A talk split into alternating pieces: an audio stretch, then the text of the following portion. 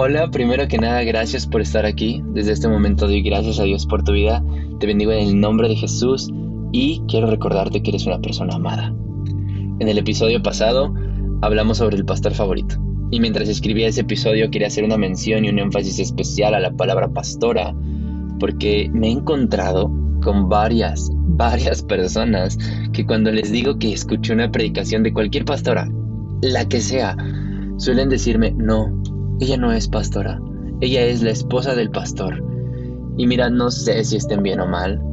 Tampoco espero que pienses al escuchar esto que yo tengo la verdad absoluta, porque para nada es así. Todos estos episodios nacen de un encuentro con Dios. E, en ocasiones el encuentro es muy profundo y en otras va directo al tema. Pero, pero en cada encuentro busco escuchar atentamente lo que Dios quiere que comparta, lo que Dios me autoriza a compartir. Y, en ocasiones son encuentros donde le pregunto algo, me da la respuesta y me dice, oye, estaría cool que lo, compartieras en el podcast, ¿no? Entonces, eh, eso es eso es algo que pasó con esto. Yo, yo tenía esa idea, yo, yo preguntaba, ¿existen las pastoras? ¿No existen? ¿Qué está pasando? ¿Por qué la gente dice que no? Y, y toda esa situación. Y, y, te voy a ser bien sincero, es un tema bastante complicado en algunas partes porque hay mucha gente que, le, choca esto, o sea, le, molesta la parte de la mujer como, como una figura pastoral y, y realmente es algo que, quiero hablar. Si tú en algún momento crees que no pueden existir pastoras, por favor escúchalo. Eh, y si aún cuando termine el episodio no estás de acuerdo, te invito a que lo compartas, te invito a que me hables, te invito a que me mandes un mensaje y me digas, no estoy de acuerdo con tu episodio por esto, esto y esto. Y en la Biblia dice esto y en esto, pero siempre que te argumentes y bases todo lo que me vas a mandar con la Biblia. Si no está escrito en la Biblia, perdóname, pero para mí deja de tener valor y peso, ¿ok? Entonces, em, ya aclarando este punto, para ir directo al grano, eh, para mí sí existen las pastoras. Y, no solo existen las pastoras, en realidad creo que son indispensables en la iglesia, porque personalmente considero que el pastoreo de una iglesia siempre debe recaer en un matrimonio. Creo que recae en una pareja matrimonial porque conocen la composición de la familia. Es decir, en ese proceso de llegar al matrimonio, Dios les va revelando cómo debe de ser una familia, cómo se debe de componer una familia. Aun cuando no tengan hijos todavía, aun cuando lleven poco tiempo de casados, creo que saben mucho más de la familia que alguien soltero. Sin mencionar que, como lo dije en el episodio anterior, ser pastor es una tarea que demanda demasiado. Entonces, eh, eh, esa demanda y esa carga tan grande eh, eh, recayendo solo en una persona puede hacer que ésta explote. Y, y, ahí le da sentido a lo que encontramos en Eclesiastés, donde Salomón nos dice que son dos, que son mejor dos que uno para apoyarse y cobijarse entre sí, ¿no? Y, y abro aquí otro un paréntesis enorme donde entiendo que Pablo para muchos es considerado un gran pastor, Personalmente no lo creo porque número uno nunca se le menciona como pastor en la Biblia, según tengo entendido, nunca lo he leído como hey, el pastor Pablo, no. Eh, ni, mucho menos, y de hecho toda su tarea y todo, todo su propósito y ministerio fue más girado en torno al apostolado. Eh, yo lo considero más un apóstol, un gran predicador, un misionero, un evangelista que un pastor, ¿no? Y, todo fine con Pablo, amo a Pablito con todo mi ser, pero, pero sí lo considero más un apóstol, más un predicador, más un misionero, evangelista que un pastor. ¿Ok? Cerramos este paréntesis. Y, y, este, este episodio tiene una pregunta, eh, bueno, tiene varias preguntas que responder, pero la primera es, ¿por qué digo que ambos en el matrimonio son considerados pastores? Ok, esta, esta pregunta es para poner al mismo nivel a, ambos, a ambos en, el matrimonio? Y la respuesta es sencillísima. La iglesia es una familia. Y en una familia están los papás y los hijos. Entonces, en nuestra familia como terrenal o carnal, como quieras verlo, tus papás de sangre, esos que, que, tu mamá, la que saliste de tu mamá, esa mamá y ese papá, no es como que digamos, ah, sí, él es mi papá y ella es la esposa de mi papá. No, es, absurdo incluso decirlo así. Eh, lo que decimos es, ellos son mis papás, O ya en dado caso cuando los estamos presentando es, él es mi papá tal y, y ella es mi mamá y dice su nombre, pero siempre reconocemos ese lugar de autoridad y cobijo, esa enseñanza y protección que representa nuestra madre por lo que desde esta perspectiva podemos ya erradicar la idea de que solo es la esposa del pastor. Ponemos a ambos en el mismo lugar porque así como es en la vida terrenal, también es la vida espiritual. Si tú reconoces en la vida terrenal a tu mamá y a tu papá como autoridades, como personas, como tus padres, también los pastores son tus padres espirituales. Entonces desde ese momento y desde ese punto podemos ver a ambos en el mismo nivel en la misma altura, en la misma posición. Entonces, claro que tienen tareas eh, eh, diferentes, pero tienen el, mismo, eh, el mismo lugar. O sea, a veces vamos, en, algunas familias el papá es el que da los permisos y la mamá es la que da los consejos, ¿no? Y, y, en otra es al revés. Entonces, a veces también en la iglesia, a veces el, el pastor es el que, el que da los permisos y el que regaña y la pastora es el que da los consejos, la que da los consejos, ¿no? Entonces, eh, es igual, pero están en el mismo nivel. No, es que sean diferentes en ese aspecto, ¿ok? Pero bueno, Aclarando este punto, vamos al siguiente, porque sé que no es suficiente si tú crees esto de que no puede haber pastoras, si has escuchado a alguien eh, que, no cree eso. Seguro el este argumento no les parecía válido para justificar, como si necesitara, como si debiera justificarse, ¿no? Pero bueno, no, les es válido para justificar el decir que las mujeres, claro que pueden ser pastoras. Entonces, para poder dejar claro este tema, el día de hoy vamos a hablar muy general, generalmente de las mujeres eh, líderes y de autoridad que aparecen en la Biblia.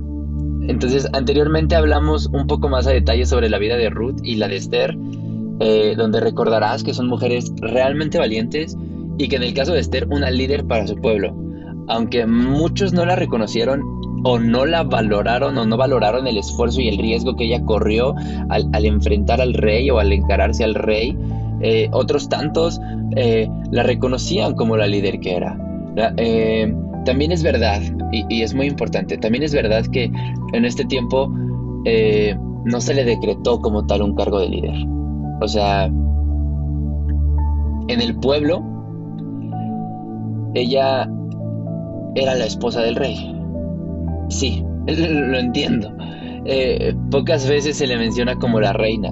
Y, y, mira, si nos vamos estrictamente a la pronunciación de la palabra o el decreto absoluto de liderazgo total, no sucedió. La neta no sucedió. Ella era una líder, estaba al frente del, pueblo sin el título eh, eh, de, de pastora o como quieras llamarlo, ¿no? Cosa que para mí es mucho más difícil de conseguir. O sea, para mí me es más difícil conseguir un liderazgo sin que digan, hey, él es el líder, respétenlo, para mí es más difícil conseguir eso que, con el título y ella lo hizo posible, ¿no? Ella, ella cuidó de su pueblo. Pero bueno, aun cuando no se le menciona como pastora o reina de manera independiente al rey, se le reconoce como una líder dentro del pueblo, lo que literalmente significa ser un pastor, que es líder y padre, ¿vale? Entonces, sí, tienen un punto las personas que, que dicen, no, pero es que no se menciona estrictamente que haya sido pastora. Ok, está bien. Entonces vamos a saltarnos a otro ejemplo, el cual eh, se le puede encontrar también mm, ciertos detalles. Pero vamos a, mencionar en este momento a Evodia y a Sintique.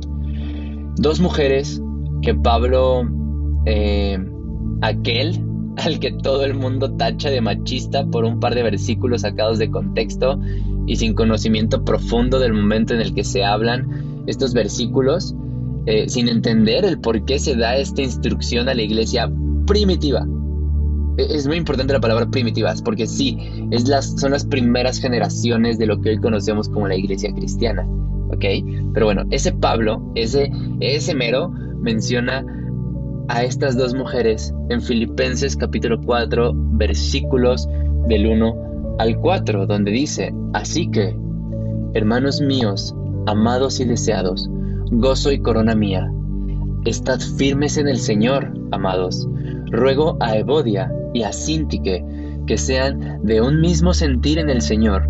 Asimismo te ruego también a ti, compañero fiel, que ayudes a estas que combatieron juntamente conmigo en el Evangelio, con Clemente también y los demás colaboradores míos, a cuyos hombres están, en, cuyos nombres están en el libro de la vida. Regocijaos en el Señor siempre. Otra vez digo, regocijaos. Es decir, Pablo le está hablando al hombre gentil, al varón, al pueblo que, por favor, de la manera más atenta, como paro de compas, ayuden a Evodia y a Sintique porque habían trabajado juntamente con él, no para él, no por él, no gracias a él, juntamente con él, a su misma altura, y por lo tanto las deja al frente para que guíen y sean de autoridad. Sin embargo, como siempre, la gente encuentra un pero, y en esta ocasión el pero es que afirman varios teólogos que estas mujeres no estaban como tal al frente y que en realidad se refería a otras áreas más relacionadas con debilidad por ciertos conflictos que habían tenido entre ellas. Entonces, al tener un cargo de autoridad en la iglesia de Filipos, eh, todos las conocían. Se armaba el chisme, se armaba el merequetengue.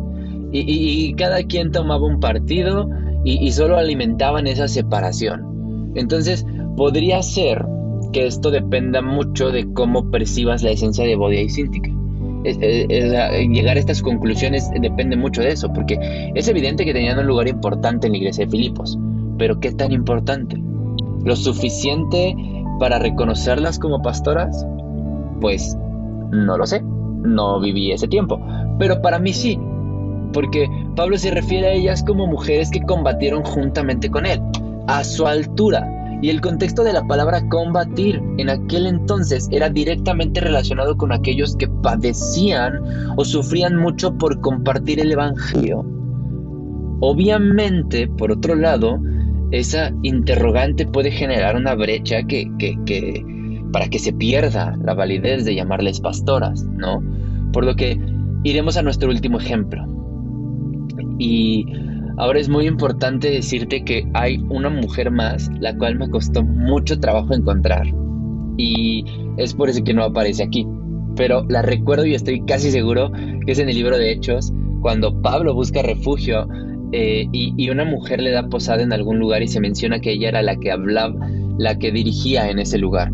Esta búsqueda atrasó mucho el episodio y, lo más cercano que encontré fue a Priscila, amiga y compañera de Pablo, pero si te soy sincero no estoy seguro de que sea ella.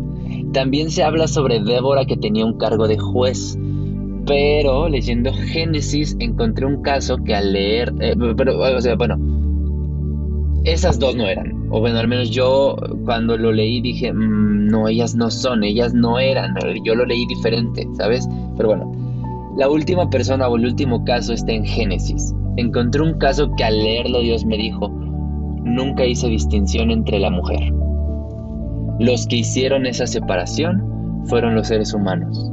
Entonces, vamos a leer este fragmento que es muy cortito y, es totalmente un contexto diferente al que te hablo, pero cuando lo leí llovió sobre mi cabeza un montón de datos que no tenía ni la más remota idea o que en realidad no le había dado la importancia. O sea, vamos a, a Génesis el capítulo 29, versículo del 6 al 9, eh, para leer esta, esta historia. Y, antes de que lo leamos, eh, quiero decirte que es la historia donde Jacob conoce a Raquel, ¿vale? Y dice, y les dijo, ¿está bien? Y ellos dijeron, bien. Y he aquí Raquel, su hija, viene con las ovejas. Entonces Jacob estaba preguntando por un valedor al que tenía que ir a encontrar y, ellos le respondieron esto y, bueno, aquí es cuando responde eh, este, este vato y le dice, he aquí, es aún muy de día. no es tiempo todavía de recoger el ganado. Abrevad las ovejas e id a apacentarlas. Ellos respondieron, no podemos, hasta que se junten todos los rebaños y remuevan la piedra de la boca del pozo para que abrevemos las ovejas. Mientras él aún hablaba con ellos, Raquel vino con el rebaño de su padre, porque ella era la pastora. Sí, lo sé, e efectivamente, pueden existir pastoras. ¿Por qué? Bueno, porque en aquel tiempo el pastor de las ovejas se enfrentaba con leones, lobos, osos y todos los animales que quisieran comerse a las ovejas, y lo vemos con David, se necesitaba carácter, se necesitaba, y aún eh, eh, a la fecha se necesita autoridad, poder, inteligencia, amor, paciencia, bondad, un sinfín de características que en la mayoría de los casos las mujeres tienen mil veces mejor desarrollado que nosotros. Y, y entiendo que para algunos, ver una pastora, una mujer con autoridad, cause cierto desconcierto, cierto conflicto. Pero es muy cierto que fuimos los seres humanos los que creamos distinción entre nosotros al ser separados de Dios. Y, y, esto sucede en el momento en el que empezamos a vivir bajo la carne. Después de Adán y Eva, comenzamos a separar al hombre y a la mujer. Porque antes de eso vemos que Dios nos hizo iguales nos hizo semejantes a Él, hizo a la mujer de la costilla, poniéndola a la misma altura del hombre, no siendo más ni siendo menos, sino semejantes, porque claro que no somos iguales, pero ninguno es superior que el otro. Como, como varones debemos de dejar de pensar como machitos y ver que las palabras proféticas, los milagros, el pastoreo en general, no solo le corresponde a los hombres. Debemos de dejar de tener esa idea, debemos de aprender a volver al diseño de Dios. Y, mujeres, aprender que ustedes también tienen autoridad. Y, y, en un mundo donde se ha desprestigiado a la mujer, sus actos deben arrebatar esa autoridad. Actos que vayan conforme a la palabra de Dios, actos que reflejen la imagen de Dios en la tierra. Debemos volver a la equidad con la que Dios nos pensó. Tal vez no somos iguales, pero la distinción pone a uno encima del otro. Y va, y eso es lo que va en contra de lo que Dios planeó. Lo que te estoy tratando de decir es que muy probablemente si tú eres mujer o un hombre que está intentando explicar todo esto a, a alguien que cree que las pastoras no existen, te van a poner un, montón de argumentos para decir que Esther, que Ruth, que Bodia, que Cinti, que, que no sé, que todas las, las, las, mujeres de autoridad, de poder, como Débora, como Priscila, que aparecen en la Biblia, no son ejemplos perfectos de una pastora, porque nunca tuvieron ese cargo como tal o nunca se les denominó ese cargo como tal. Y, y aquí está uno, uno que seguro van a encontrar un argumento, seguro van a decir, ay, pero es que son pastoras de ovejas, no de hombres. Pero, pero el ejemplo y, y la raíz de toda la parte pastoral nace de eso, nace de la idea de, del pastoreo de las ovejas. Aquel que puede pastorear ovejas puede pastorear personas, porque Jesús cada que nos habla, y lo vimos en el episodio anterior, cuando habla del pastoreo, hace referencia de ovejas. Entonces, si una mujer puede pastorear una oveja, puede pastorear fácilmente a cualquier hombre, cualquier, cualquier persona. Entonces, se acaban los argumentos, debemos de dejar de hacer separación eh, entre hombres y mujeres y debemos unificar más la iglesia. Y, esos pequeños actos y esas pequeñas eh, eh, palabras y esas pequeñas partes donde decimos es que no puede haber pastoras, es que no puede haber mujeres proféticas, no puede haber mujeres profetas, no puede haber eh, mujeres misioneras, evangelistas. estamos haciendo que en la iglesia exista distinción y, y para Dios no lo hay. Dios no hace acepción de personas. Entonces te invito a que por favor, si tú escuchas esto y creías que no existían pastoras, realmente medites si Dios haría una distinción entre hombre y mujer. Si realmente Dios separaría al hombre a la mujer. Si realmente Dios diría que la mujer es menos que el hombre. Y que por lo tanto no puede pastorear. Yo entiendo que, que hay un argumento también en el cual se menciona que el hombre es la cabeza, pero esto se habla de la familia. Y por ser cabeza no se refiere a que sea superior, sino se refiere a que tiene una tarea diferente a la mujer.